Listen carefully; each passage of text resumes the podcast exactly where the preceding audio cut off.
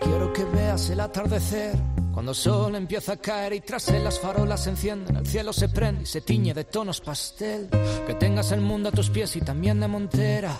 Que sepas seguir las pisadas sabiendo el peaje que tiene querer dejar huella. Que nada te ciegue. Los seres humanos necesitamos encasillar. Cuando buscamos un libro sabemos que tenemos que mirar en un determinado apartado por su género, si es literatura, dentro de la literatura, si es novela policíaca, la biografía de un personaje, etcétera. Con el cine nos pasa lo mismo. Si vamos a ver una película, ya vamos concienciados de si es un drama, una comedia o una cinta bélica. Más aún, cuando vamos al médico queremos que nos diagnostiquen y digan qué nos pasa para ponernos un tratamiento, porque necesitamos, Roberto, saber. Sí, pero el arte va más allá. De hecho, la creación de un artista en ocasiones es tan valiosa por el marco como por el lienzo. Hoy nos acompaña un tipo que es parte de su obra. La ha creado, le ha dado forma y sobre todo la ha sufrido. Quizás por eso podemos decir que David Martínez Álvarez, Raiden, se está reivindicando y descubriendo a través de su creación. Raiden, muy buenas, ¿cómo estás? Encantado, un placer, un placer genuino. Sinónimo es eh, tu nuevo trabajo después de Antónimo y es una segunda parte de un concepto, un hilo, diríamos hoy, ¿no? Eh, ¿Podemos decir que es la trama, el nudo de la trilogía? Sí, totalmente. Y también lo enfoqué así. Eh, creo que que me parecía lo más interesante y lo más válido conseguir hacer una obra conceptual en sí misma que siguiese todas las canciones un mismo, un mismo hilo, pero que si lo comparabas, si lo, si lo emparejabas con lo que fue Antónimo y con lo que luego será en dos años homónimo, pues que se vea que es todo un, toda una historia, eh, que es un homenaje a la palabra, que es un homenaje al dicho y al dicho como, como componente para, para, que el día de mañana sea el hecho y poder, y poder cambiar cosas, incluso a nivel introspectivo. Ahora que estás exponiendo tu nueva creación, ¿cómo está la herida? ¿Llega a cicatrizar en algún momento o siempre se mantiene abierta? Eh, no, pero dejas de tocártela. Creo que sí, creo que es la mejor definición. Que cuando ya aprendes que, se puede abrazar la tristeza y que no y que pero no te ancles a ella, pues te dejas de tocar la herida y así como el día de mañana cerrará. Si estás todo el rato, sabes, tocándola, pues incluso se puede volver a abrir más o infectar o, o, este tipo de cosas. Entonces creo que estoy en ese proceso, que ya no me, no me la miro.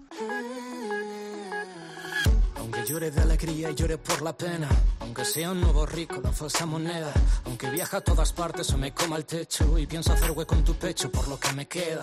No con estas palabras, pero más o menos también has dicho que aún te sigue alucinando el hecho de que haya gente que haga suyas tus canciones. Yo aquí tengo una queja, te lo digo, y es que después de escuchar y disfrutar ¿eh? de Careo, el tema en el que te dejas acompañar con Beli Besarte, eh, yo me pregunté, ¿y ahora qué hago yo para sorprender a la mujer con la que comparto mi vida? De que desde que escuchó esta canción, ya es que le llega un ramo de flores y me dice, ¿y esto qué es? Sí, a ver, eh, ya, a ver, esto es, eh, esto es una declaración de, de, amor, incluso amor en todos sus sentidos, también a nivel de amistad, a nivel de, todo, y es, es bueno, lo que te sugiere una persona y que también tienes la suerte de, de que puedes cantar con esa persona, ¿no? Y, que incluso no tienes por qué estar con ella, tener una relación a nivel sentimental, que puede ser amigos, pero, pero si te genera todo esto y, tú le generas todo esto a esta persona, pues ya está, no hay, no hay más. Pero sí, he hecho una putadita. he, hecho, ahí putadita al resto de, de, seres. Y ahora llego y le digo a mi chica guapa, y me dice, ¿qué? Digo, que te quiero, y me dice que no, que saques más que primas, tío, sí, sí, has visto aquí. Como no eres un artista fácil de encasillar, hoy te vamos a poner entre los ingredientes de Videococina. ¿Qué significa la comida para ti? ¿Un placer o una necesidad? Pues el dentro de, placeres, por encima de todo está la comida. Vale. O sea que además de un placer, es una necesidad. O sea, además de una necesidad, es un placer. Placer total.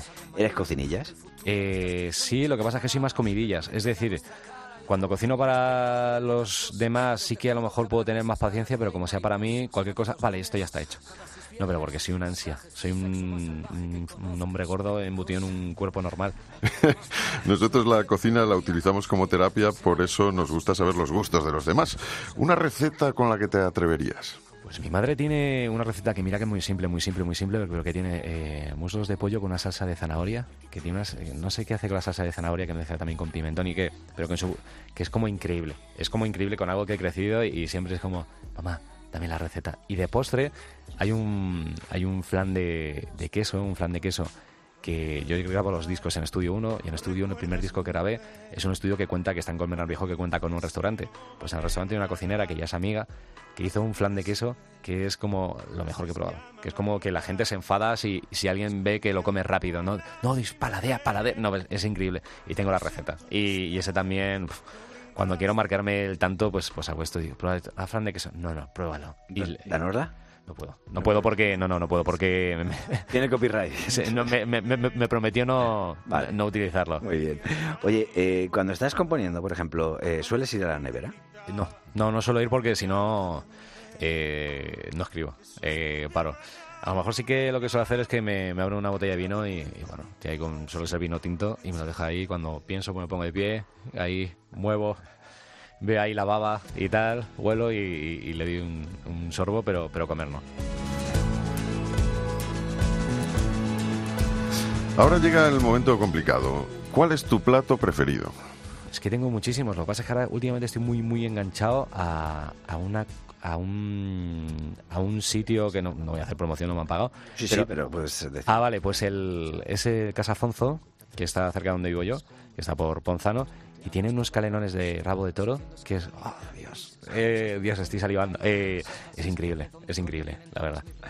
Eh, ahora con un niño pequeño en casa, yo no sé, le da, bueno, dos años y pico, me imagino que eso también te hace cambiar los hábitos. ¿Le das mucha importancia, por ejemplo, a la alimentación sana, saludable? Sí, sí, sí, de hecho yo no le compro nunca chucherías ni nada, es que no le he dado chucherías. Tampoco era casi estar un maestro. Que...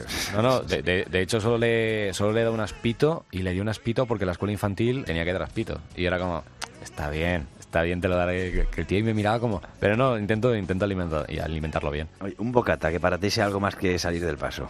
Eh, jamón con tomate ahí, con buen tomate. es que me vas a matar. Eh, jamón con buen tomate. Eh, ahí, vamos, sí, sí, o, de un bocata de calamares. Ahí, buah, madre, Dios, voy a morir de hambre. ¿La paternidad te da tiempo para salir de cañas con los colegas? Siempre, no, no, muchísimo. ¿A qué sitio suele ser? Eh, pues eh, también cerca de casa, bueno, al final, como hay algún de estos tarados que de estos fanáticos, vas a ver dónde vivo. Eh, por Raimundo Fernández Villaverde hay un bar que se llama De Raimundo y ahí siempre suelo estar. Suelo estar bastante ahí con mis amigos, también soy amigo de, del dueño del bar y, siempre estamos ahí, que nos tan genial. Que es de estos que... Yo soy de Alcalá, que en Alcalá hay un dicho que es con dos Coca-Colas comes por las tapas, pero ahí eh, pues a lo mejor pedimos una cervecita y empiezan a traer, no, y toma esto de pulpo, no, y toma aquí unas, unas delicias de pollo, no, y toma, y es como, oye, vale ya, está bien, está bien, pero vamos, que vamos a salir rodando. Yo creo que los eh, taros que somos la gran mayoría de tus seguidores, no iríamos eh, solo por verte, ya después de lo que has dicho, iríamos por probar. No, está, está, está, bien. Por probar todo esto. y si tuvieras que elegir una bebida, por lo que has comentado, me imagino, me imagino que el vino. Cerveza, eh, depende, depende. Pero sí, un vino, un Luz Cañas, buah, no, increíble. Y cerveza, y cerveza buena, eh, sí, sí, depende del momento. De postre ya sabemos que te gusta el flan, especialmente. Sí, especialmente. ¿Y una fruta? El... Depende de la temporada. El, el melón, si la naranja está buena, la naranja.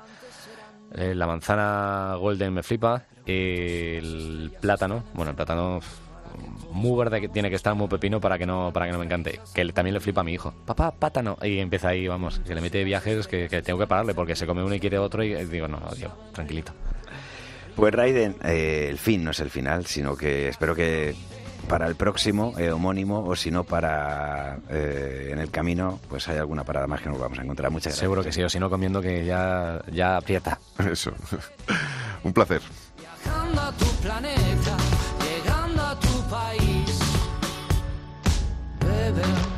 olvidan cuando beben la vergüenza que ellos tienen de tener que beber. Quieren, pero solo aman las cifras, solo adoran la divisa y eso no es querer. Nunca son felices y repiten todo lo que se les dice, no preguntan lo esencial. Cuando de tus pasos sea diferente a otros, invisible a los demás. La paciencia de los grandes desalienta y tiene apariencia de desierto. Borra ese bozal que te silencia si dibujas el cordero y encuentra ese consuelo, el consuelo del que busca la serpiente que se come al elefante escondido detrás de ese sombrero. Por fin emprende el vuelo y desde arriba apaga todas las farolas, ya que las personas grandes jamás comprenden por sí solas. Aquí todo es pequeño, así que rompe todo los espejos y escapa uno mismo, aunque no puedas ir muy lejos. Desde el asteroide B612 ve un mundo de luces teñido de gris, haciendo mil preguntas, aunque se den por hechas, viajando a tu planeta,